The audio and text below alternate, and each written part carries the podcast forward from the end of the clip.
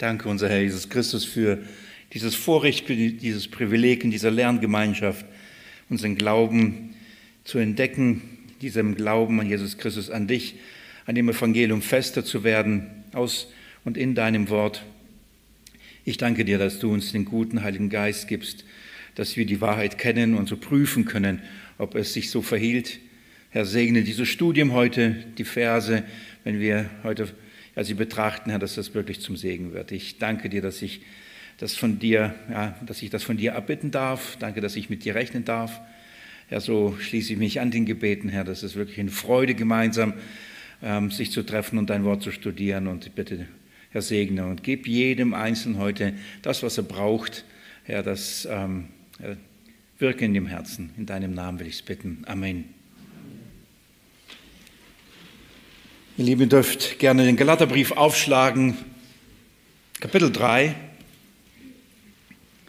sind wir, bevor wir diesen, die nächsten Verse uns anschauen oder das Studium fortsetzen, wollte ich mich an dieser Stelle noch kurz bedanken für die Gebete.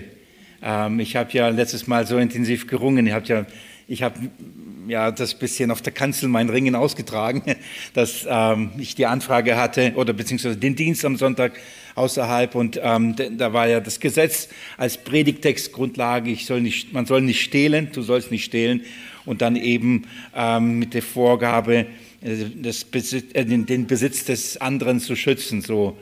Und ich hatte das ja damit gerungen. Ich habe ja auch gesagt, dass ich so kurz überlegt habe, ob ich nicht absagen soll.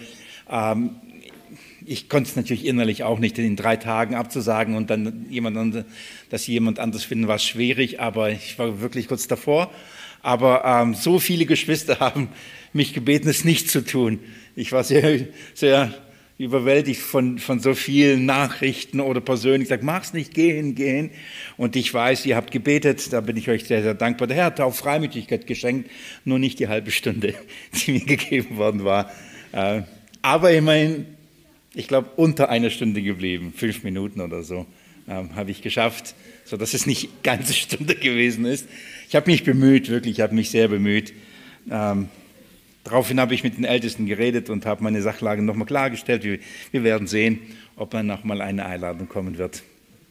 Auf jeden Fall, ich danke euch für die Gebetsunterstützung und ich konnte wirklich mit Freimütigkeit auch darüber sprechen und versucht ähm, zu zeigen, wie man das Gesetz gesetzmäßig gebraucht, wie man noch über so einen Text predigt und dabei eben das Evangelium zu verkündigen. So, das war meine Herausforderung ich habe mir da Mühe gegeben. Aber heute sind wir im Galaterbrief. Wir werden das Gleiche auch jetzt tun und eben vom Galaterbrief uns anschauen, wie wir das Gesetz verwenden, äh, wie wir mit dem Gesetz umgehen, welche Funktion hat das Gesetz. Das ist der Abschnitt, den wir ähm, behandeln. Das ist Kapitel 3. Ich möchte euch nochmal zur Erinnerung erstmal die Verse 19 und 20 lesen. Und wenn wir sie durchhaben, dann lesen wir wieder ein Stück weiter, so dass diese Verse ähm, uns präsent sind. Galaterbrief Kapitel 3, die Verse 19 und 20. Paulus schreibt, was soll nun das Gesetz? Es wurde der Übertretung wegen hinzugefügt, bis der Nachkomme käme, dem die Verheißung galt. Angeordnet durch Engel in der Hand eines Mittlers. Ein Mittler aber ist nicht Mittler von einem, Gott aber ist einer. Also mit, dieser, äh, mit diesen Versen äh, beginnt Paulus in, jetzt auf den Punkt, oder kommt auf den Punkt und erklärt, was soll das Gesetz? Also was ist die Funktion des Gesetzes? Warum wurde das Gesetz überhaupt gegeben? Wir verstehen den Gedankengang, warum Paulus an dieser Stelle so spricht.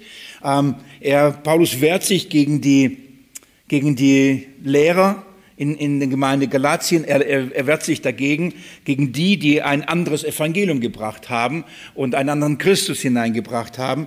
Und ähm, was, wie haben sie dieses Evangelium ähm, ja, umgekehrt und ein anderes Evangelium reingebracht, indem sie zwar das Evangelium bezeugt haben oder gesagt haben, das ist alles okay, aber ähm, behauptet haben, dass die, das Halten des Gesetzes äh, notwendig ist zur Rettung. Dass, ähm, dass das Gesetz einen Bestandteil am Evangelium hat und dass gerade als judaistische Lehre, dass es notwendig ist. Und da, da wehrt sich Paulus sehr intensiv und sagt, das geht nicht. Und er nennt es sogar ein anderes Evangelium. Ich habe ähm, die Tage intensiv nochmal mit, mit einem Thema mich beschäftigen müssen oder habe es getan, Ähm, ein junger Bruder, den ich ähm, lange Zeit begleitet habe, den ich gut kenne, ähm, ist jetzt die Tage zum Katholizismus übergetreten. Und, ähm, und durch eben andere Brüder, mit denen, ich, mit denen wir zusammen diesen Bruder begleitet haben, haben wir, kamen wir ins Gespräch. Sie kamen auf mich zu, haben nach meiner Meinung gefragt und, und, so, und, da, und dann ähm, habe ich mir, und die haben mir dann gesagt, so was, was, was dieser Bruder so verbreitet und was er so lehrt und so weiter. Und jetzt ganz stark den katholischen Katechismus ähm, ähm, verbreitet und so. Und dann habe ich mir den, den, mal angeschaut. Also nicht, ich habe mir keinen gekauft, aber es gibt im Internet mittlerweile, kann man sich alles anschauen habe mir den katholischen Katechismus angeschaut. Das heißt, das, was man so beibringt in Frage-Antwort. Ja? Kennt ihr das? Es gibt so den evangelischen Katechismus, den katholischen.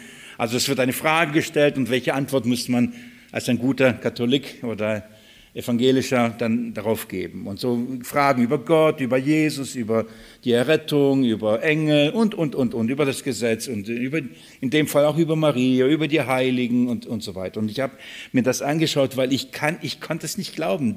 Dieser, dieser junge Mann, den ich wirklich als einen Eifrigen angesehen habe und ähm, ja, ich, ich, konnte es nicht verstehen und konnte es nicht glauben, dass man hinter allen diesen dann steht. Und ich habe mir das angeschaut und und äh, neben dem, wenn man dann liest, Jesus Christus, Gottes Sohn, Mensch geworden, ähm, hat die Erlösung vollbracht und dann liest man das und denkt.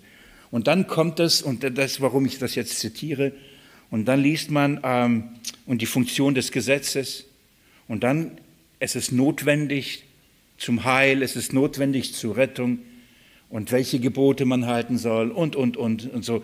Und äh, allein wenn ich das nur sehe, dass man zwar behauptet, Christus ist der Löser, man sagt sogar, er ist Menschensohn, Mensch, äh, kam, starb, ähm, abgesehen von all dem Maria-Kult und Heiligenverehrung und alles, ich lasse es mal beiseite. Das ist auch grauenvoll und wirklich Irrlehre und Götzendienst pur. Ähm, es, es, hat meinem Herzen nur wehgetan, das zu lesen, also nur zu lesen, ähm, hat wirklich, und dann zu verstehen und zu glauben, da, da hat jemand, nimmt das jemand bereitwillig an. Aber an diesem Punkt war das so offensichtlich. Und zwar wird gesagt, zum Beispiel das Erlösungswerk Jesu Christi. Ja, er hat es getan, er hat es vollbracht, das wird nicht bestritten. Aber um dieses Erlösungswerk für sich in Anspruch nehmen, musst du auch was tun. Also es wird nicht die Gnade wird nicht geleugnet, das Erlösungswerk Jesu Christi wird nicht geleugnet. Nur, wie bekomme ich diese Gnade? Wie bekomme ich diese Erlösung? Wie wird sie mir zu eigen? Und dann ist wieder das Gesetz und der Mensch in seinen Leistungen und in seinen, in seinen Werken wieder hineingenommen. Und für mich ist das nichts anderes, ein falsches Evangelium. Ja, Christus wird gepredigt, Christus wird gelehrt, Erlösung wird gelehrt, Gnade wird gelehrt, aber der Zugang zu der Erlösung, Zugang zu der Gnade wird dann über einen anderen Weg, und zwar nicht den Weg des Glaubens, sondern den Weg der, der Werke wird dann wieder hinzugefügt. Und das ist eine Form eine andere Form, aber, aber im Prinzip ähm, inhaltlich genau das Gleiche, das, was wir im Galaterbrief haben, wo, wogegen Paulus sich so sträubt und so wehrt und das Evangelium verteidigt. Und ähm, eine Art oder ein Grund, wie er es tut, oder ja, eine Art ist, dass er aufzeigt, was ist der, Zweck des Gesetzes, wozu wurde das Gesetz gegeben. Und ich habe mit euch letztes Mal angeschaut und auch, ich weiß es nicht, wie es euch, euch dabei ging, ähm, ähm, als wir das uns angeschaut haben und ich versucht habe, von der Schrift euch aufzuzeigen, dass ähm, wir uns angeschaut haben oder ich das behauptet habe und versucht eben zu belegen, dass das Gesetz niemals dazu gegeben worden ist, um, damit die Sünde weniger werde. Schaut mal, Vers 19 heißt, was soll nun das Gesetz? Es wurde der Übertretungen wegen hinzugefügt. Das ist, das ist die, was Paulus stellt. Also wozu brauchen wir das Gesetz? Wozu hat Gott das Gesetz gegeben? Was ist die Funktion? Und die Aussage, es wurde der Übertretung hinzugefügt. Der Übertretung. Was, was sind die Übertretungen? Die Übertretungen, ähm, das sind Sünden. Das sind, wenn jemand dem Willen Gottes oder dem Willen Gottes nicht entspricht, nicht nach dem Willen Gottes lebt, dann übertritt er. Und woher wissen wir, was der Wille Gottes ist. Gott hat es offenbart in seinem Gesetz. Darum ist das Gesetz heilig. Darum ist das Gesetz absolut gerecht und ohne falsch. Natürlich, es, ist, es, es, es widerspiegelt Gottes Heiligkeit und Gottes Maßstab, Gottes Willen. Was, was es bedarf, ähm, um vor Gott gerecht zu sein. Das Gesetz und die Gebote, die sind, die sind nicht nur wunderbar, die sind himmlisch. Ja, die sind absolut heilig. Nur gab Gott sie nicht zu sagen, okay, ich gebe euch meinen Maßstab und jetzt tut und haltet es. Und dann gab es und dann wurde es immer besser auf dieser Welt. Und bei den Menschen wurde es immer einfacher. Jetzt kannten sie den Willen Gottes und jetzt verstanden sie den Willen Gottes. Jetzt wussten sie nicht begehren, dann haben sie aufgehört zu begehren. Und dann heißt es nicht stehlen, dann haben sie aufgehört zu stehlen. Und dann heißt, es nicht lügen, dann haben sie aufgehört nicht zu lügen. Gott anzubeten, dann haben sie das getan. Nein, so war das nicht. Gott gab das Gesetz. Und dann auf einmal passierte das, was überraschenderweise für manche, dann wurde die Sünde umso mehr. Dann auf einmal hat man selbst und überall an jeder Ecke gesagt, guck mal, das, da wird gestohlen, da wird gelogen und da wird Gott die Ehre beraubt. Also das Gesetz hatte genau das Gegenteil hervorgebracht, wie manche erwarten. Wenn wir uns, wenn das Gesetz wir nehmen, wenn wir uns an das Gesetz halten, dann können, werden wir die Sünde in den Griff bekommen. Aber das Gesetz wurde nicht deswegen gegeben. Das Gesetz wurde gegeben, und das ist jetzt, ich sage das bewusst, es wurde gegeben, damit die Sünde zunehme, damit die Sünde mehr werde. Warum wollte das Gott? Wir werden das gleich sehen noch einmal. Aber das Gesetz hat die Funktion, die Übertretungen sollen deutlich viel, viel mehr werden. Wenn ich das sage, dann, ich bin mir sicher, in eurem Kopf ist schon Geiste, damit die Gnade umso größer werde. Das ist das, was wir hier haben in, der Schrift. Aber das ist auch, warum Paulus sagt, was soll nun das Gesetz? Es wurde der Übertretung wegen hinzugefügt. Es kam hinzu. Ähm, ich finde, im Römerbrief wird das sehr, sehr gut erklärt. Das gucken wir uns auch gleich an. Das heißt, und das ist jetzt wichtig, Paulus sagt nicht, es wurde hinzugefügt zum Gesetz. Er schreibt, es wurde der Übertretungen hinzugefügt. Seht ihr das? Was haben wir in Römer 3, äh, Entschuldigung, in Galater 3 ab im Vers 15 gelesen? Was hat Paulus da ein paar Verse vorher behauptet? Brüder, ich, ich rede nach Menschenart. Selbst eines Menschen rechtsfertig festgesetztes Testament hebt niemand auf oder fügt jemand etwas hinzu. Ein feststehendes Testament, da kann nichts hinzugefügt werden. Er spricht von dem Bund Abrahams als einem Testament, das Gott beschlossen hat und sagt, zu dem, dem, dem Bund der Verheißung kann nichts hinzugefügt werden. Das war die Ausgangsbehauptung oder These von Paulus. Und jetzt folgt er und wenn ihr jetzt sagt, das Gesetz aber wurde hinzugefügt, dann meint er nicht zu dem Bund der Verheißung. Es ist nicht so Abrahams Bund und dann wurde das Gesetz zum Abrahams Bund hinzugefügt. Und dann hieß es Verheißung plus Werke.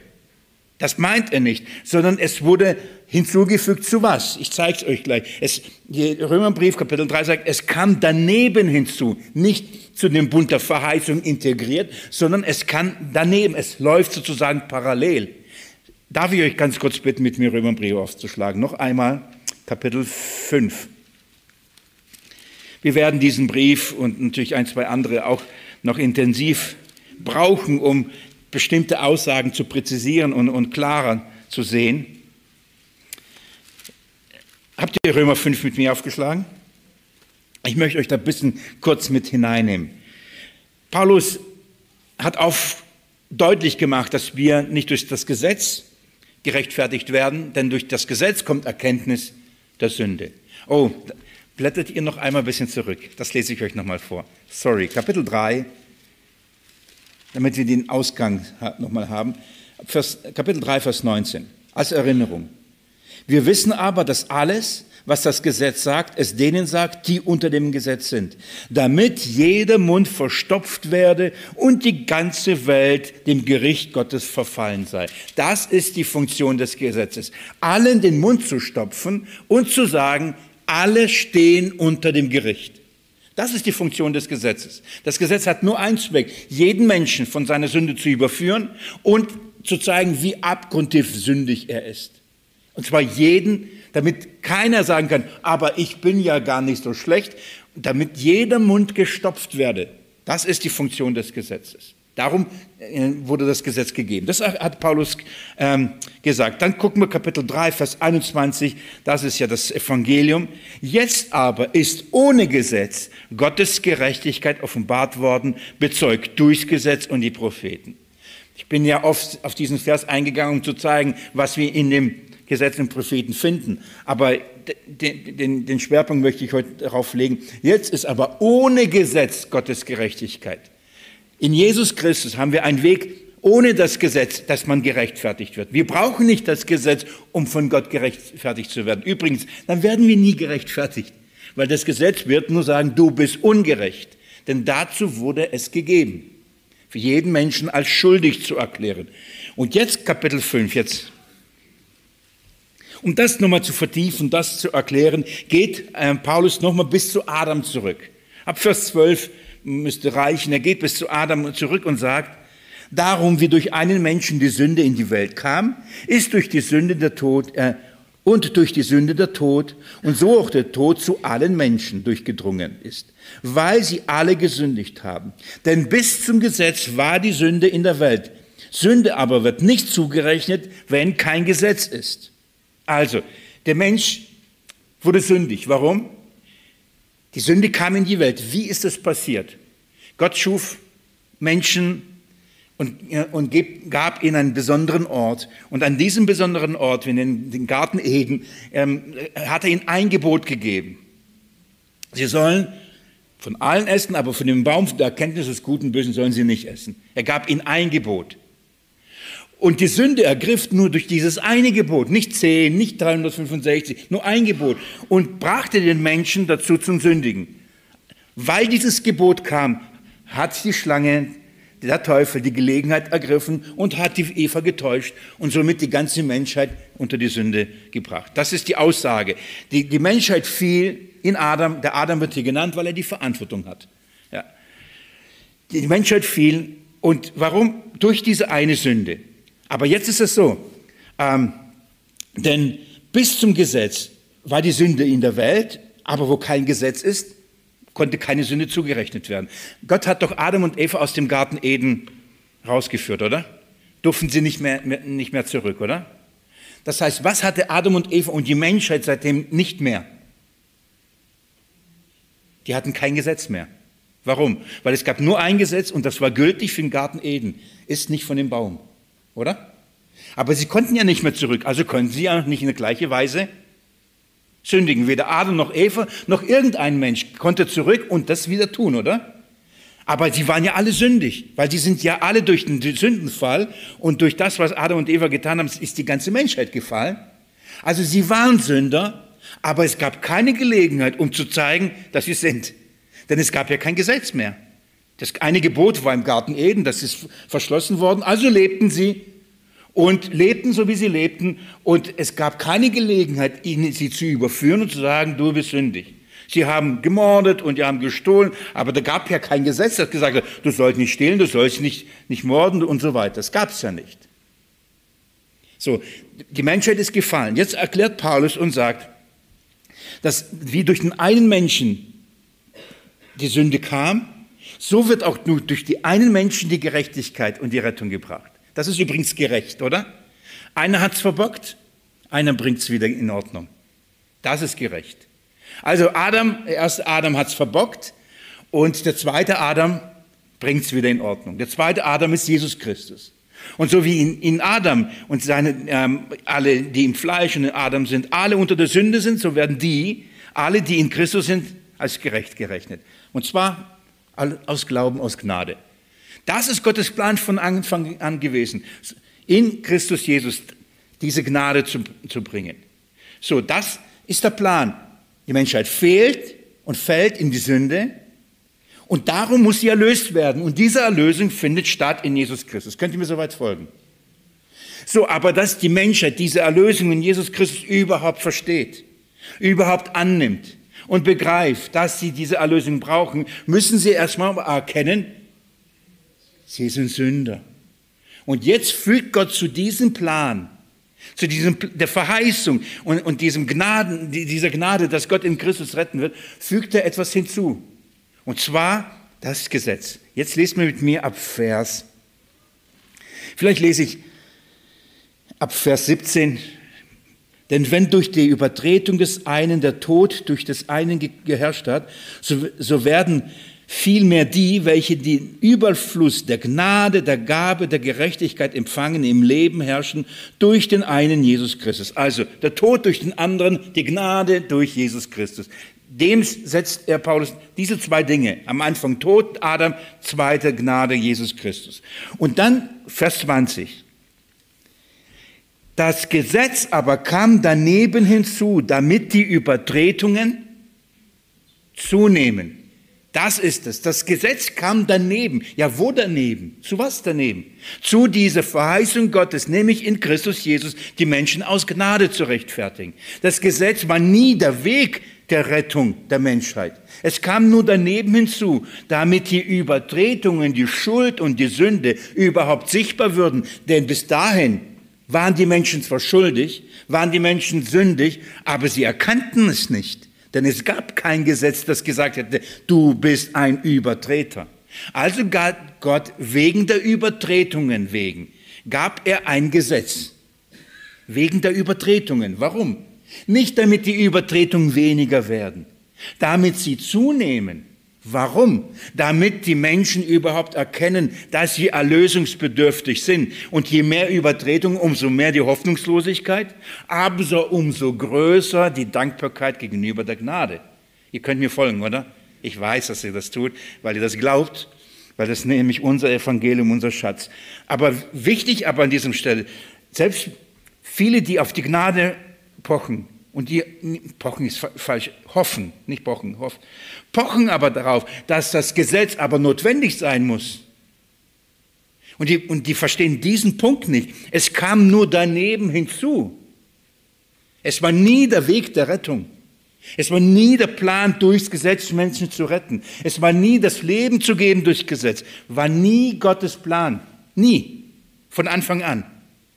Er gab es, um die Menschen ihre Schuld und ihre Sünde zu offenbaren. Das ist es. Und deswegen schreibt Paulus, das Gesetz kam aber daneben hinzu, äh, damit die Übertretung zunehme. Im Galaterbrief formuliert er, um der Übertretung wegen wurde es hinzugefügt. Das ist die gleiche Formulierung. Das hinzugefügt bedeutet also nicht, zum Bund der Verheißung der Gnade integriert, sondern es wurde daneben, daneben hinzugefügt, also zu diesem, ähm, auf, auf, auf, auf diesem Weg zur Rettung wurde, kam es daneben hinzu, es lief sozusagen daneben, und zwar für eine bestimmte Zeit. Und zwar ab wann? Ab Mose bis auf Christus. Das ist die Zeitspanne. Bis dahin sollte es daneben laufen, und das wird Paulus im Galaterbrief äh, gleich noch mehr erklären, und hat eine Funktion, nämlich zuerst mal zu sagen, du bist ein Sünder, du bist verloren. Darum kam das Gesetz daneben hinzu, damit man auf dem Weg zu Christus weiß, warum man Christus braucht. Und übrigens, so hat Jesus das Gesetz immer verwendet. Das ist, wenn man das Gesetz gesetzmäßig verwendet. Wenn einer sagt, was soll ich tun, um das ewige Leben zu bekommen? Sagt Jesus was? Halte die Gebote.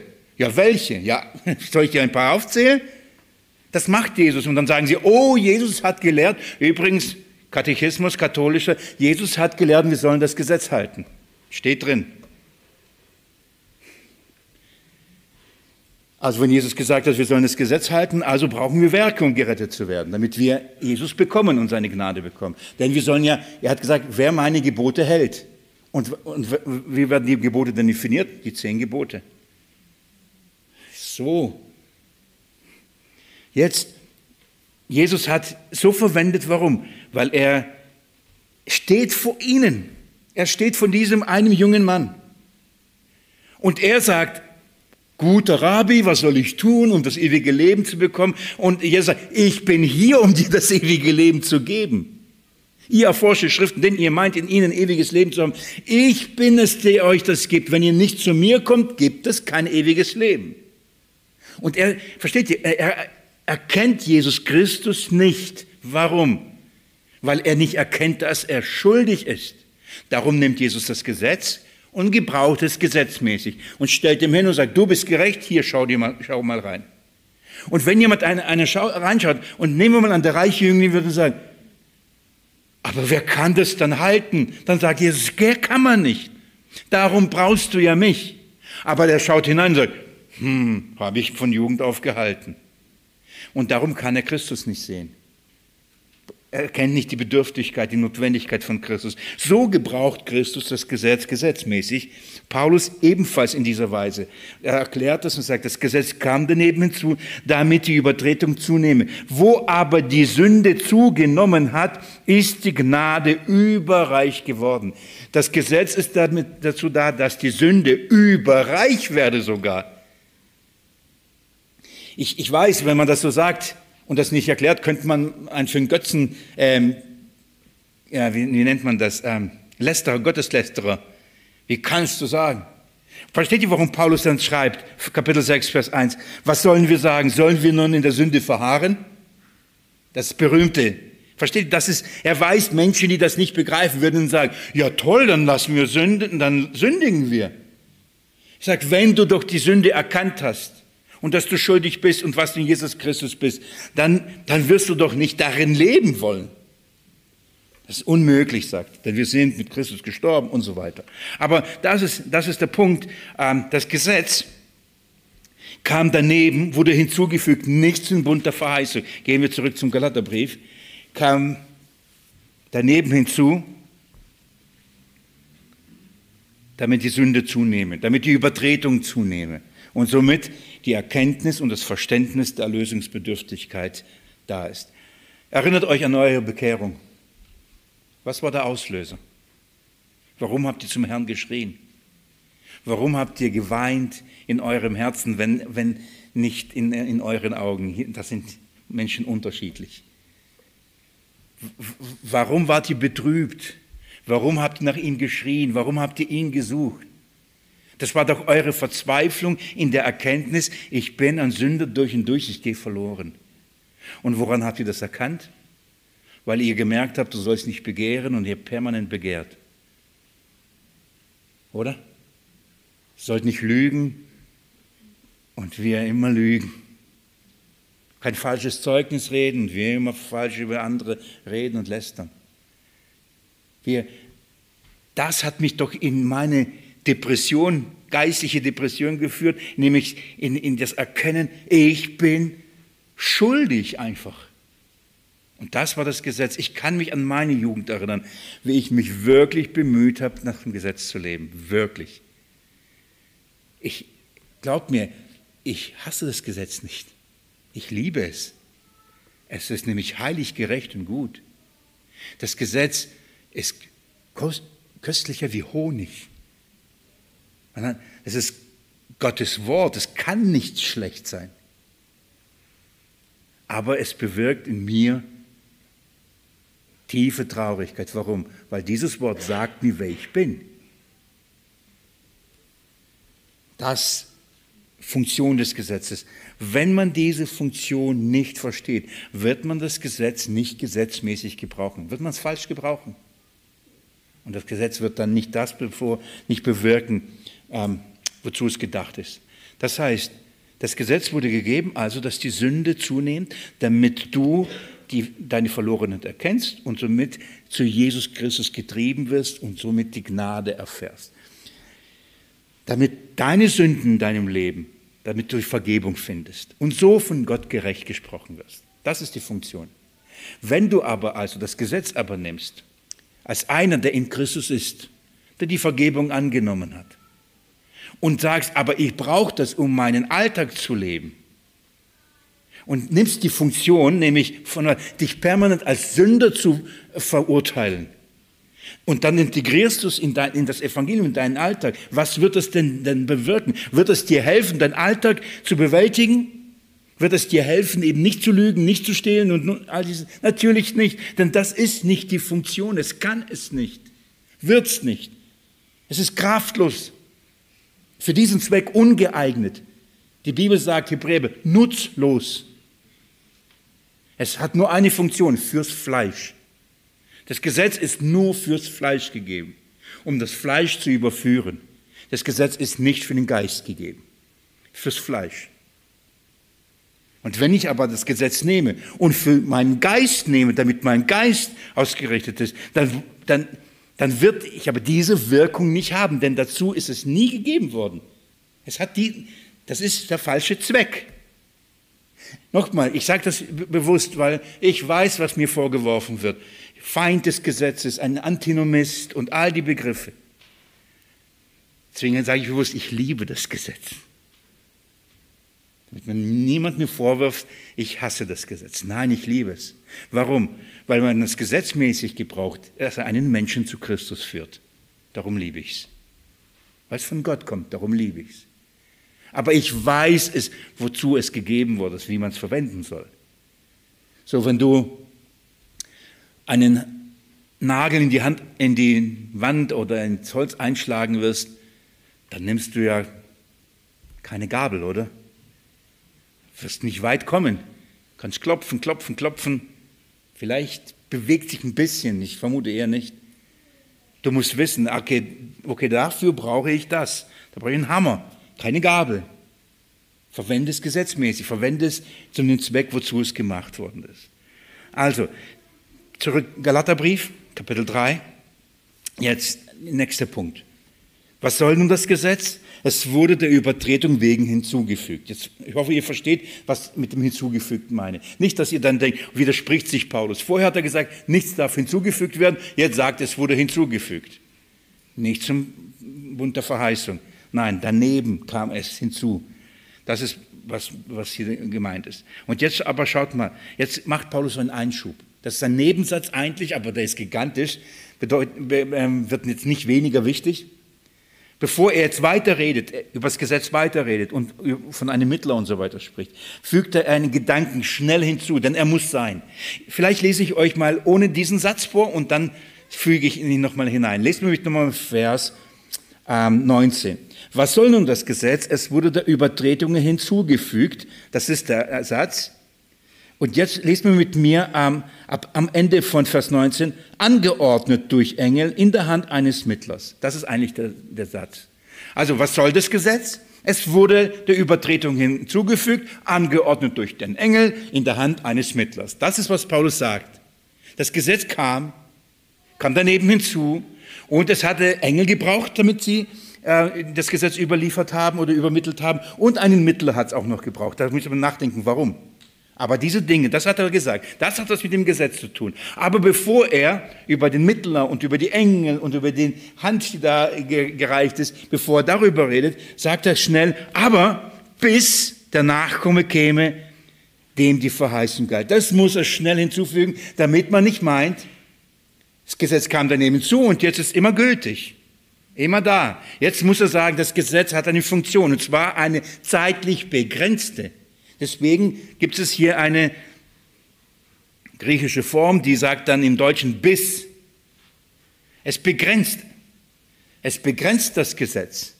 Und zwar auf einen bestimmten Zeitpunkt, bis der Nachkomme käme. Also, Gesetz, die Menschen waren ohne Sünde. Die lebten, äh, Entschuldigung, boah, das, die Menschen waren nie ohne Sünde. Die Menschen waren voller Sünde in Adam, Eva ohne Sünde, dann sind sie gefallen, waren in Sünde, lebten und, und, und kannten nicht ihre Verdorbenheit und Verlorenheit, lebten dahin. Und dann hat Gott beschlossen, das Gesetz hinzuzufügen, daneben hinzuzufügen, damit die, die Sünde äh, erkannt werde. Und dann sagt Gott, aber bis zu einem Zeitpunkt, wo bis derjenige kommt, der euch von den Sünden befreit. So lange muss das Gesetz da sein und wird die Wirkung entfalten und alle überführen und alle den Mund stopfen. Da gibt es keine. Ich habe euch das erklärt, darum hat Gott aus, aus den Völkern eine Nation gen genommen, Israel, ihnen das Gesetz gegeben und ihnen damit gezeigt, schaut mal, alle sind verdorben. Ich gebe ihnen die besten Voraussetzungen, sie können es trotzdem nicht halten.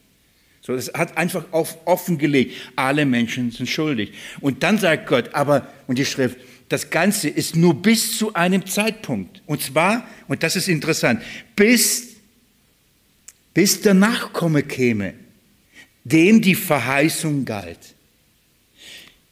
Die, diese, diese Funktion des Gesetzes gilt, bis der Nachkomme käme, dem die Verheißung galt. Erstens, welche Verheißung? Die Verheißung Abrahams, oder? In dir werden gesegnet werden alle Nationen.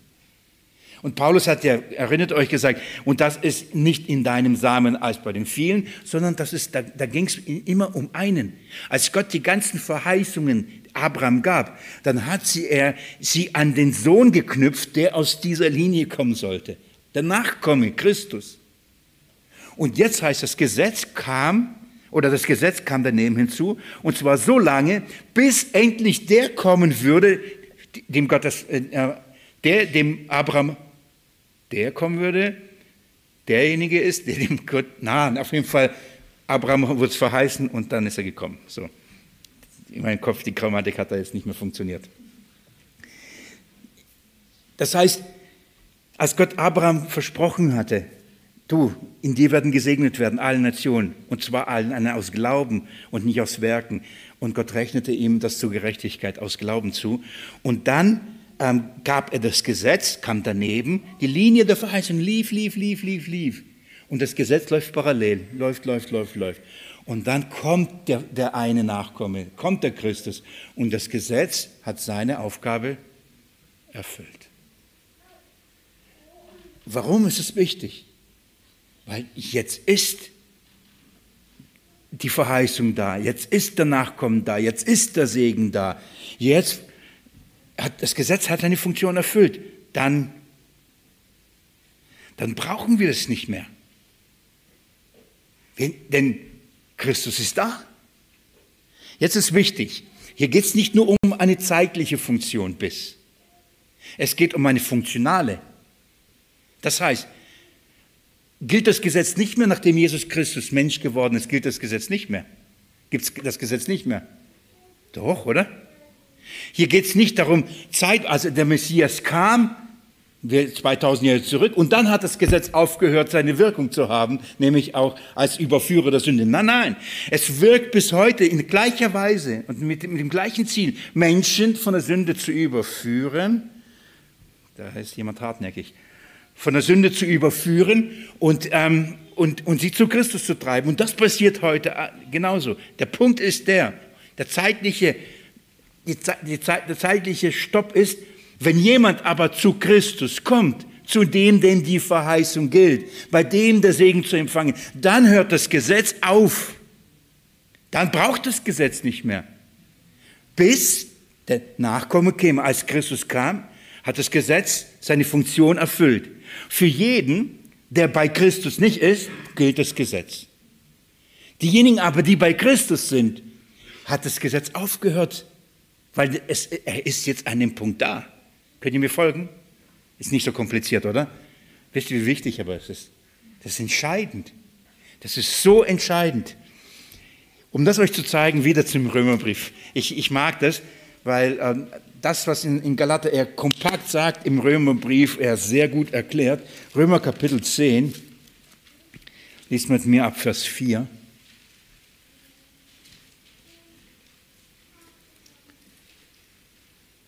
Schau mal, da, was Paulus sagt, was die Schrift sagt, viel besser.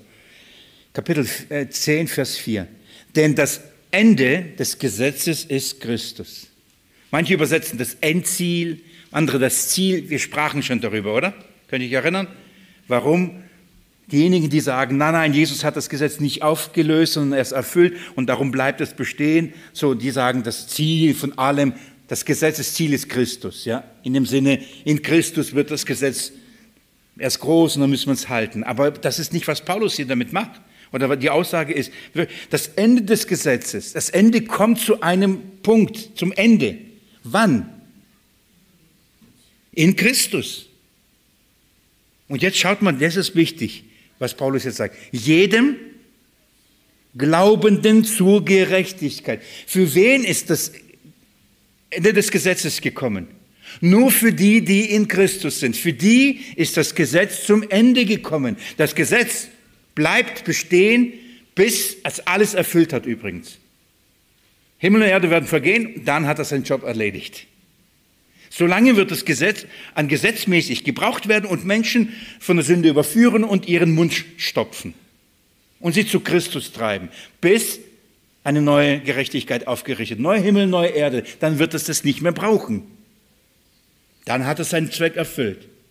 Aber für diejenigen, die jetzt schon in Christus Jesus sind, für diejenigen, die im Glauben sind, für die hat das Gesetz ein Ende gefunden. Das ist wichtig. Bist du in Christus, bist du in dem, dem Verheißenen, bist du in dem, dem die Verheißung galt, dann ist für dich das Gesetz zum Ende gekommen. Dann bist du nicht mehr unter dem Gesetz. Übrigens, du bist an dem Gesetz gestorben, oder? Frei davon. Wieso sollen wir das wieder aufrichten, worin äh, wir gestorben sind und so weiter? Das ist ja, was im Galaterbrief wir vorher schon so intensiv geschaut haben. Aber wichtig ist hier, wann hört das Gesetz auf für uns seine Wirkung zu entfalten, beziehungsweise Anspruch auf uns zu haben? Ab dem Moment, wenn wir in Christus Jesus sind. Und die Schrift sagt, jedem Glaubenden. Entweder Gesetz, Ungläubige. Oder Glaubende, dann Evangelium, Gnade. Für jemanden, für jeden, der in Jesus Christus ist, wenn jemand in Jesus Christus ist, ist das Gesetz zum Ende gekommen. Gute Nachricht, oder? Ich finde es herrlich. Das, was mir permanent, was mich permanent richtet und verurteilt und mich als ungerecht darstellt und mich auch das, als das deklariert und verurteilt und mir schlechtes Gewissen macht und all das. Das hat ein Ende gefunden und zwar in Christus Jesus. So gewaltig. Ich lese nur kurz Vers 5, damit deutlich wird, dass Paulus das wirklich meint, Vers 5. Denn Mose beschreibt die Gerechtigkeit aus dem Gesetz. Der Mensch, der diese Dinge getan hat, wird durch sie leben. Versteht ihr? Das ist, was das Gesetz sagt. Du musst es tun. Aber die Gerechtigkeit aus Glauben ist eine andere. Wer von seinem in seinem Herzen glaubt, mit seinem Mund bekennt, der wird gerecht. Das ist, was er in den Versen nachher sagt. So, das sind zwei verschiedene Dinge. Und nämlich die Gerechtigkeit, wer diese Dinge tut, wird leben, das hat für dich ein Ende gefunden. Das gilt für dich nicht mehr. Warum? Weil du unter dem Glauben jetzt stehst. Das sind zwei verschiedene Dinge. Das Gesetz kam nur daneben zu, um deutlich zu machen, wie sehr du es brauchst. Also dieses bis der Nachkomme käme, zeigt an, wie lange. Und Paulus muss das dazwischen schieben. Kurz noch mal, schon mal etwas sagen. Später wird das im Galaterbrief vertiefen. Aber jetzt schon mal, er wird sagen, als die Zeit erfüllt war. Das, da wird er über den Zeitpunkt, über das Ende des Gesetzes noch viel tiefer im Galaterbrief Kapitel 4 reden. Aber hier schickt er schon, schon schnell etwas voraus, weil er weiß, ich muss es schnell sagen. Nicht, dass sie falsch, auf falsche Gedanken kommen. Es wurde nur hinzugefügt für eine bestimmte Zeit, bis man zu Christus kommt. Nur so lange gilt das Gesetz. Ab dann gilt das, das Gesetz nicht mehr. Bis, das ist entscheidend. Ich möchte es mit ein, zwei Stellen euch nochmal belegen. Vielleicht fangen wir, gehen wir ins Matthäus-Evangelium. Vielleicht, ich gucke auf die Uhr und heute gucke ich auf die Uhr und denke, ich habe noch Zeit. Das ist lange mir schon nicht passiert, muss ich ehrlich sagen. Fühlt sich gut an. Matthäus Evangelium Kapitel 5. Wir sind am Fuße des, der Bergpredigt. Ja? Jesus lehrt die Gerechtigkeit des Reiches und zeigt auf, dass der Maßstab Vollkommenheit ist. Und liebe Geschwister, wenn wir das nicht begreifen, dann werden wir Schwierigkeiten haben, Schwierigkeit haben mit, mit, mit, mit der Bergpredigt. Wie viele sogenannte Christen behaupten, dass die Bergpredigt nicht für uns Christen gilt? weil sie sagen, das ist etwas, weil das ist ja Gesetz. Und Jesus verschärft das Gesetz ja noch mehr. Also gilt es entweder für die Juden später oder erst in dem tausendjährigen Reich wird das gelten, weil dann wird ja die Gerechtigkeit sein und und verschiedene Versuche, um genau das zu tun, zu sagen, das kann ja nicht gelten, also gilt es uns nicht. Ne? Solche Schlupfwege, katastrophal. Aber die begreifen nicht, dass das Jesus genauso macht. Er sagt, das ist die Gerechtigkeit, das ist der Anspruch. Und wer von euch, ich, ich, ich lese vielleicht Vers 19, wer nun eines dieser geringen Gebote auflöst und so die Menschen lehrt, wird der geringste heißen Reich der Himmel. Wer sie aber tut und sie lehrt, dieser wird groß heißen im Reich der Himmel. Denn ich sage euch, wenn nicht eure Gerechtigkeit der schriftgelehrten Pharisäer weit übertrifft, so werdet ihr keineswegs in das Reich der Himmel hineinkommen. Schaut ihr, was Jesus macht? Oder seht ihr das? Er sagt, das ist der Maßstab. Du brauchst Eine Gerechtigkeit, die übrigens weit mehr ist wie der schriftgelehrten Pharisäer. Und die waren wirklich sehr, sehr, sehr engagiert. So, das ist, es braucht mehr, es braucht Vollkommenheit, damit ihr Kinder des Vaters seid. Und jetzt, dass wir sagen, ja, dann strengen wir halt uns an. Reißen wir alle Augen, alle Finger, alle Hände, alles weg. Kein Wunder, dass Sie sagen, das gilt in eine spätere Zeit. Ja, wer, wer, wer will sich ein Auge rausreißen? Hand abhacken. Jesus macht deutlich, das ist der Anspruch. Kannst du dem gerecht werden? Warum lehrt er das? Um die Menschen zu ihm zu treiben. Das ist die Gerechtigkeit, die Gott fordert. Übrigens, die ist höher, als ihr denkt. Die ist höher, als ihr, ihr denkt. Mose hat halt so gesagt, ich sage euch, aber das ist der Anspruch. Nicht nur tun, auch denken schon. Er legt die Latte nochmal höher, um nochmal genau das Gesetz gesetzmäßig gebrauchen zu sagen, ihr braucht eine bessere Gerechtigkeit. Und darum sagt er, Kapitel 5, Vers 17, vorher, meint nicht, dass ich gekommen sei, das Gesetz und die Propheten aufzulösen. Ich bin nicht gekommen, es aufzulösen, sondern zu erfüllen. Wir verstehen das? Das Gesetz und die Propheten müssen, müssen erfüllt werden. Das heißt, was Gott damit geplant hat, muss erfüllt werden. Jesus ist die Erfüllung. Das ist das eine. Aber er sagt etwas Wichtiges, Vers 18. Denn wahrlich, ich sage euch, bis der Himmel und die Erde vergehen, soll auch nicht ein Jota oder ein Strichlein von dem Gesetz vergehen, bis alles geschehen ist. Habt ihr gemerkt, ich habe was betont? Bis. Wie lang wird das Gesetz seine Funktion haben? Himmel und Erde werden vergehen. Ich sage euch, bis der Himmel und die Erde vergehen, soll kein Strichlein. Das heißt übrigens, wenn Himmel und Erde vergehen, wird die Funktion des Gesetzes aufhören. Wir verstehen jetzt warum, oder? Weil im Himmel, im neuen Himmel, neue Erde, es keine Überführung der Sünde mehr brauchen wird. Denn da wird ja nur Gerechtigkeit wohnen. Dann brauchst doch das Gesetz nicht mehr. Darum gibt es übrigens im Himmel, im neuen Garten Eden, nur ein Baum, nicht zwei. Im alten Garten Erkenntnis Guten Bösen und des Lebens. Im neuen Garten nur den Baum des Lebens. Weil der Baum der Erkenntnis Guten Bösen steht fürs Gesetz. Gibt es da nicht mehr. Das Gesetz wird dort nicht mehr sein. Gut? Übrigens, wir brauchen kein Gesetz mehr, um die Herrlichkeit Gottes zu schauen. Wir werden ihn sehen von Angesicht zu Angesicht. Und da brauchen wir nicht ein Gesetz, das uns sagt, Gott ist heilig. Weißt du, stehlen widerspricht Gottes Wesen. Das müssen wir nicht gesagt bekommen, wenn schauen wir ihn und wir sehen diese Heiligkeit.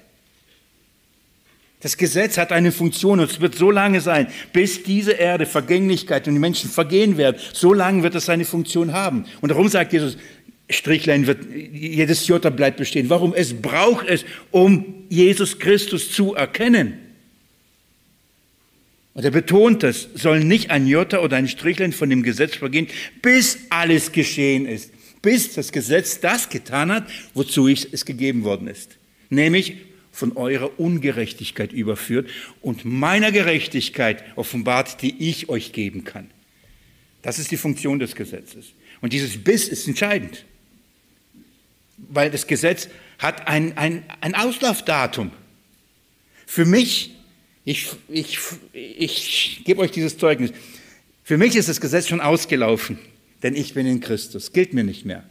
Für viele Menschen da draußen und für jeden einzelnen von euch, wer nicht in Christus ist, gilt es noch. Und wenn du sagst, aber ich will nicht, dass das Gesetz mich, für mich gilt, dann sage ich, gibt nur einen Ausweg. In Christus Jesus. Glaub an Jesus Christus. Und du kriegst eine Gerechtigkeit geschenkt, die vollkommen ist. Denn er hat das ganze Gesetz erfüllt und schenkt dir diese Gerechtigkeit. Dann hört es auch für dich das Gesetz aufzugelten. Aber wenn du nicht in Christus bist, ich habe mir darüber Gedanken gemacht und ich denke, vielleicht, ich denke, dass vielleicht das der Grund ist, warum viele, die sich Christen nennen, nicht an ihre Rettung glauben, weil sie, ja andersrum, ich glaube, viele, die sich Christen nennen, aber immer noch unter dem Gesetz leben, Entschuldigung, leben und leben wollen, aus einem Grund das tun, weil sie gar nicht in Christus sind. Denn es gibt, war ich 22 Jahre lang ein Christusbekenner, nur mit dem Mund, aber nicht vom Herzen.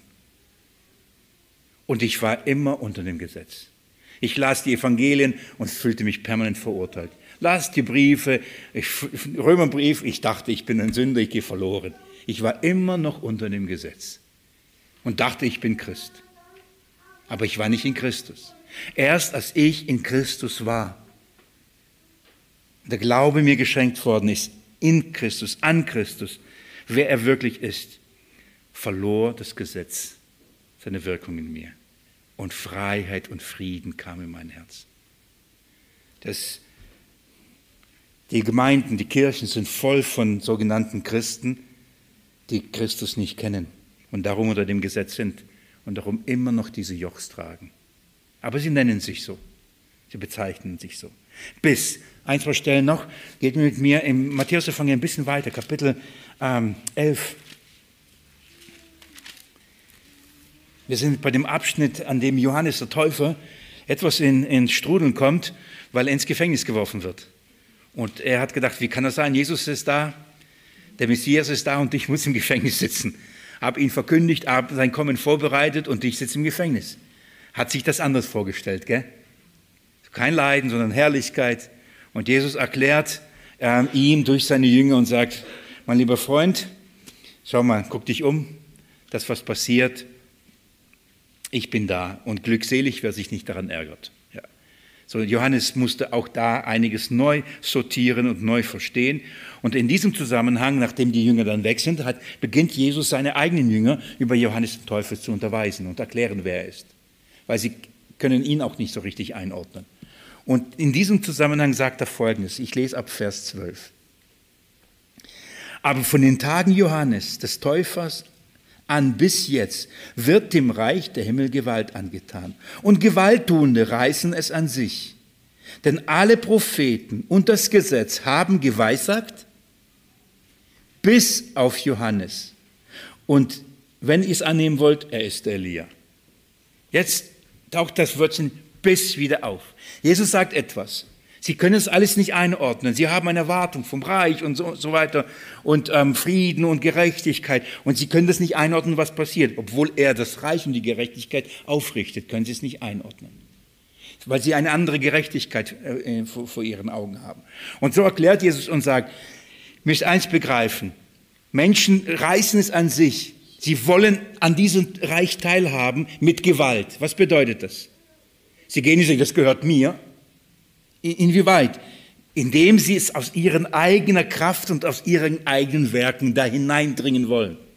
Sie wollen durch ihre eigene Gerechtigkeit wollen sie in dieses Reich. Und deswegen sagt, sagt, ähm, sagt Christus, sie reißen es an sich als, und legen die Maßstäbe für dieses Reich fest.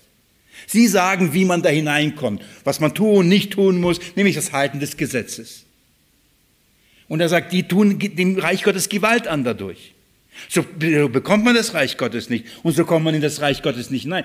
Nicht, nicht hinein. Niemand von kann da so das Reich Gottes haben, also die Rettung haben. Das machen und er verurteilt das und dann sagt er, erklärt er, denn Mose, Propheten Mose, alles, was sie verkündigt haben, haben das geredet, alles bis zu einem bestimmten Zeitpunkt, nämlich bis auf Johannes. Was meint ihr damit? Dann ist ist die Funktion vom Gesetz und der Propheten, haben ihre Erfüllung bekommen. Dann kam Christus und er verkündigt etwas Neues. Einen neuen Bund, eine neue Gerechtigkeit, die man von Gott bekommt. Wie kommt man in das Reich? Ab Johannes den Täufer ist die Grundlage, tut Buße und glaubt an das Evangelium von Jesus Christus. Bis dahin war das Gesetz da, kam daneben hinzu, bis der Nachkomme käme dem die Verheißung galt. Das heißt, es gibt ein, ein wirklich Paradigmenwechsel, es gibt eine, ein, einen Umbruch, und zwar mit dem Kommen des, der Verheißung, des Erben, der Erfüllung. Alle, Johannes der Täufer war der Letzte im Kontext des Alten Testaments, aber genauso war der Erste, der einen Umbruch eingeleitet hat, der gesagt hat, jetzt. Darum bekommt er diese hohe Stellung. Und ähm, um das nochmal deutlich zu machen, geht man jetzt ins Lukas-Evangelium.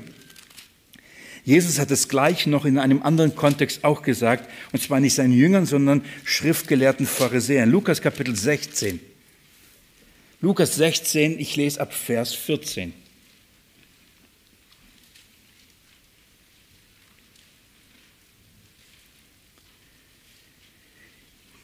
Dort heißt es, Dies aber hörten aber auch die Pharisäer, die geldliebend waren, und sie verhöhnten ihn. Und er sprach zu ihnen, ihr seid es, die sich selbst rechtfertigen vor den Menschen. Gott aber kennt eure Herzen. Denn was unter den Menschen hoch ist, ist Gräuel vor Gott. Er spricht zu schriftgelehrten Pharisäern von denen, die ihre eigene Gerechtigkeit hatten. Sie haben gedacht, durch Werke, durch das Halten des Gesetzes können sie vor Gott die Gerechtigkeit haben. Und vor allem sie rechtfertigen sich selber, sagte er zu ihnen. Ihr, äh, ihr seid es, die sich selbst rechtfertigen vor den Menschen. Ihr tut so vor den Menschen, als ob ihr diesen Maßstäben genügt. Ihr sagt, habe ich von Jugend aufgehalten. Und sagt, äh, Jesus übrigens sagt, das ist vor Gott ein Gräuel. Warum? Das ist eine glatte Lüge. Ihr belügt nicht nur euch selbst, ihr macht Gott zum Lügner. Denn er sagt, ihr seid nicht gerecht. Er hat euch das Gesetz gegeben, um damit ihr begreift, ihr seid Sünder und ihr nimmt dieses Gesetz und sagt, wir sind gerecht. Das ist Gräuel. Wenn du das Werkzeug Gottes missbrauchst und dich sogar als Gerechten darstellst, Katastrophe. Das ist ein Gräuel für Gott. Und jetzt schaut mal, ihnen sagt er das Gleiche, was er den Jüngern im Kontext von Johannes gesagt hat. Ihnen sagt er aber, das Gesetz und die Propheten gehen bis auf Johannes. Von da an wird die gute Botschaft vom Reich verkündigt werden. Und jeder dringt mit Gewalt hinein. Er spricht sie an und sagt ihnen nochmal die, die gleiche Wahrheit. Er sagt, begreift, das Gesetz und die Propheten gingen nur bis auf Johannes, bis ich kam. Und von da gibt es eine neue Gerechtigkeit. Da wird das Evangelium verkündigt. Aber weil ihr das nicht erkennt, weil ihr es nicht versteht, dringt ihr mit Gewalt da hinein. Ihr reißt es an euch. Wie? Indem ihr es für euch beansprucht und einen anderen Maßstab äh, anlegt. Das ist Galater Problem, heute Problem in so vielen Gemeinden, Problem der katholischen Kirche. Sie reißen es mit Gewalt an sich und sagen, ja, Christus und Glaube, aber noch. Heiligenverehrung, das Gebet für die Mutter Gottes, dass sie für uns bittet, unsere Mittlerin, unsere Stellvertreterin.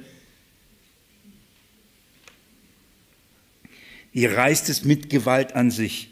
Aber das Gesetz und die Propheten gehen nur bis auf einen Zeitpunkt, nämlich bis das Evangelium kam.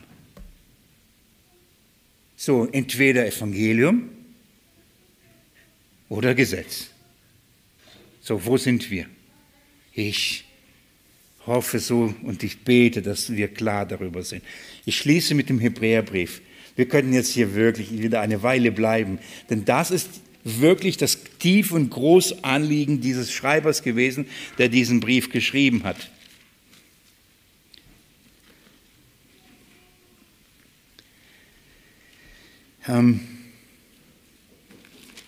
Ich nehme nur ein, zwei Bibelstellen von den Herrlichen raus. Die Überlegenheit Jesu über alles ist so das Thema des Hebräerbriefs, wusstet ihr, gell? Jesus höher als Engel. Und dann heißt es aber auch Jesus höher als Mose, höher als Levi, als der irdische Hohepriester. Jesus und sein Dienst ist überlegen, ist höher, ist besser als alles, was vorher war. Und darum, warum wieder zurückgehen und das Alte wieder an sich nehmen, wenn das Bessere da ist? Das ist die Logik des, des Briefs und das ist die ganze Argumentation. Wenn das Neue kam und das Alte seine Funktion erfüllt hat, warum noch an dem Alten hängen, wenn das Neue da ist? Und deswegen redet immer von einem besseren Bund, besseren Blutopfer, besseren Tempel, besser, besser, besser. Alles ist besser. Also geht nicht zurück zu dem Schlechteren, bleibt bei den Besseren. Das ist die große Sorge ähm, und die Botschaft des Hebräerbriefs.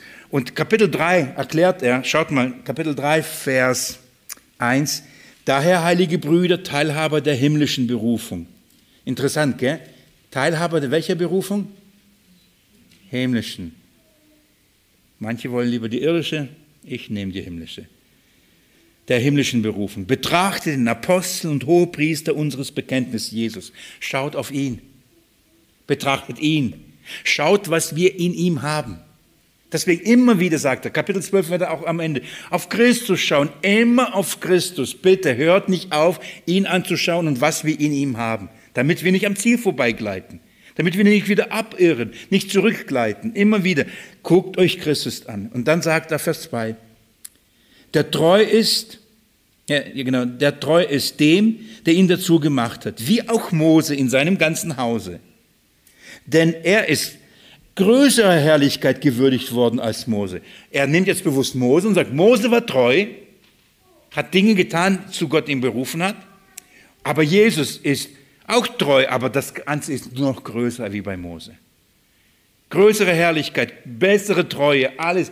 Mose war toll, aber hat nur Funktion gehabt, hat nur ein, ein, eine bestimmte Zeit. Dann war es vorbei und dann kam das Bessere. Also schaut das Bessere an. Und dann Vers, ähm, Vers 4. Denn jedes Haus wird von jemandem erbaut. Der aber alles erbaut hat, ist Gott. Und Mose war zwar in seinem ganzen Hause als Diener treu, zum Zeugnis von dem, was verkündigt werden sollte. Jetzt sagt er, Mose hatte nur einen Zweck. Zeugnis zu geben von dem, was verkündigt werden sollte, nämlich Christus, das Evangelium. Hinführer kam daneben zu, Mose kam nur daneben hinzu, damit man Christus äh, erkennt und Christus bekennt. Vers 6. Christus aber als Sohn über sein Haus, sein Haus sind wir. Ist gut, oder? Den Rest lese ich dann am Sonntag. Das, das heute. Sein Haus sind wir. Mose baute etwas, ein Haus, und dann gab es Gesetze und Ordnungen und Satzungen und all das, ein Priestertum, Opfer, all das hat Mose gemacht und hat es sehr treu gemacht.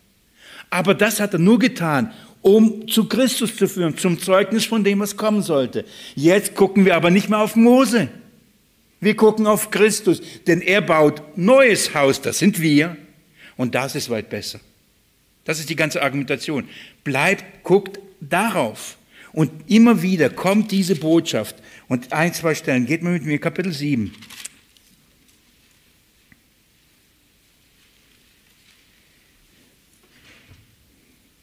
Ab Vers 14.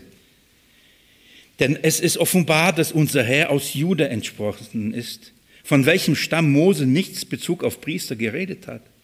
Und es ist noch weit augenscheinlicher, wenn gleich dem Melchisedek ein anderer Priester aufsteht, der es nicht nach dem Gesetz eines fleischlichen Gebots geworden ist, sondern nach der Kraft eines unauflöslichen Lebens. Er sagt, Jesus ist gekommen und er kann gar nicht ein Priester nach dem levitischen, nach dem Gesetz. Jesus kann nichts mit dem Gesetz und dem Dienst des Gesetzes zu tun haben. Denn Mose wurde gesagt, nur in Levi, das ist die Priesterfamilie. Aber Jesus kommt auch aus der Stamm Jude. Jesus kann gar nicht dieser Priester sein nach dem Gesetz. Er kann das also auch übrigens gar nicht einfordern. In dieser Weise. Er ist eine, seine Ordnung ist eine Ordnung Melchisedeks. Das ist übrigens ein königlicher Priester. Größer, herrlicher, mächtiger. Dann erklärt er übrigens, dass, dass Abraham und Levi, Levi in Abrahams Schoß Melchisedek den Opfer da gebracht hat, das heißt anerkannt hat, dass er größer ist. Aber jetzt, worauf ich hinaus möchte, ist Vers, ähm, Vers 18. Denn aufgehoben wird zwar das vorhergehende Gebot seiner Schwachheit und Nutzlosigkeit wegen, denn das Gesetz hat nicht zur Vollendung gebracht, eingeführt aber eine bessere Hoffnung, durch das wir uns Gott nahen. Seht ihr? Das Gesetz konnte uns niemals eine Hoffnung geben. Es konnte uns niemals Gott nahen und zu Gott bringen. Kann das nicht. Aber, und weil es nicht kann, heißt es aufgehoben. Steht bei mir aufgehoben. Wegen der Schwachheit. Hier steht sogar Nutzlosigkeit wegen. Das Gesetz ist Bezug auf die Hoffnung nutzlos. Das meine ich. Du, wenn, du, wenn du das Gesetz verwendest, damit du Hoffnung hast, dass du dein Leben in den Griff kriegst und deine Sünde in den Griff kriegst, dann wirst du enttäuscht werden. Es ist nutzlos für diesen Zweck. So ist es gemeint. Es ist nutzlos, um dich heilig zu machen. Es ist nutzlos, um dich davor zu bewahren. Es kann es nicht. Das kann nur eine bessere Hoffnung. Und wisst ihr was? Diese bessere Hoffnung ist ein besserer Bund mit besseren Verheißungen. Mit einem besseren Hohepriester, Christus. Und darum sagt er, und ich schließe Kapitel 10,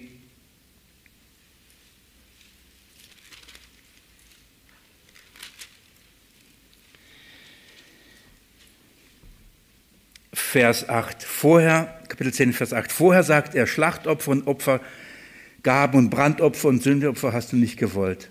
Auch kein Wohlgefallen daran gefunden, die doch nach dem Gesetz dargebracht werden. Das willst du gar nicht. Dieses ganze Gesetz, das ist nicht, was Gott will. Übrigens sagt Jesus, das ist der Messias, der redet. Vers 9. Dann sprach er, siehe, ich komme, um deinen Willen zu tun. Er nimmt das Erste weg um das Zweite aufzurichten. Auch eindeutig, oder? Er nimmt das Gesetz weg, um das Neue aufzurichten, das Bessere. Das Schwache, das Nutzlose nimmt er weg, damit er was Neues aufrichtet. Neuen Bund. Er fügt nicht zu, er kombiniert es nicht, er vermischt es nicht. Nein, er nimmt es weg, steht in der Schrift.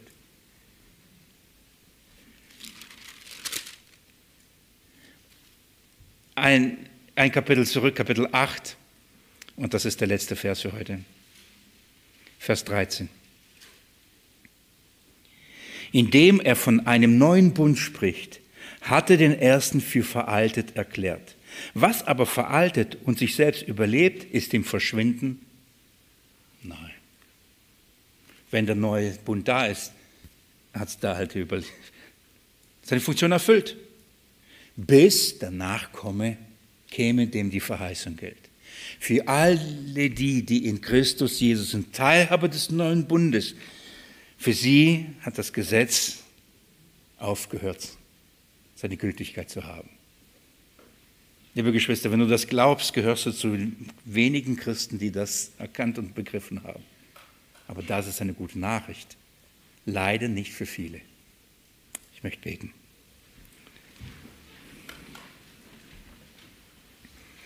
und dir danke, danke, danke sagen, Jesus Christus, dass du in deinem Sühneopfer, in der Menschwerdung, Leiden, Sterben, Auferstehung, in der Erfüllung des Maßstabes, in der vollkommenen Erfüllung des Maßstabes die Gerechtigkeit aufgerichtet hast. Jesus Christus, dass ich mit dir mitgestorben bin und mit auferstanden bin und in einem neuen Leben leben darf, in einem neuen Bund Herr, dass ich dann dem Gesetz mitgestorben bin und dass dieser Maßstab mir nicht mehr gilt. Ich muss nicht mehr erkennen, ich habe erkannt. Und zwar aus Gnade, Jesus, durch deinen guten Geist. Und nicht nur ich allein, sondern meine Geschwister mit mir. Und wir loben und preisen dich für diese Gnade, dass du uns die Erkenntnis gegeben hast deiner selbst, dass wir die Herrlichkeit darin sehen und darum dich lieben und uns so eine Freude an dir haben, weil wir begreifen, was das alles bedeutet. Wir wissen, was uns mit dir geschenkt ist. Herr, du bist uns kostbar und, und herrlich und ich danke dir, danke dir dafür. Danke für diese Zeit, für dieses kostbare Wort. Herr, segne es in den Herzen der Hörer. Amen. Ich wünsche euch einen guten Abend. Kommt gut nach Hause. Es ist wieder dunkel, wenn ihr nach Hause fahrt. Gebt acht.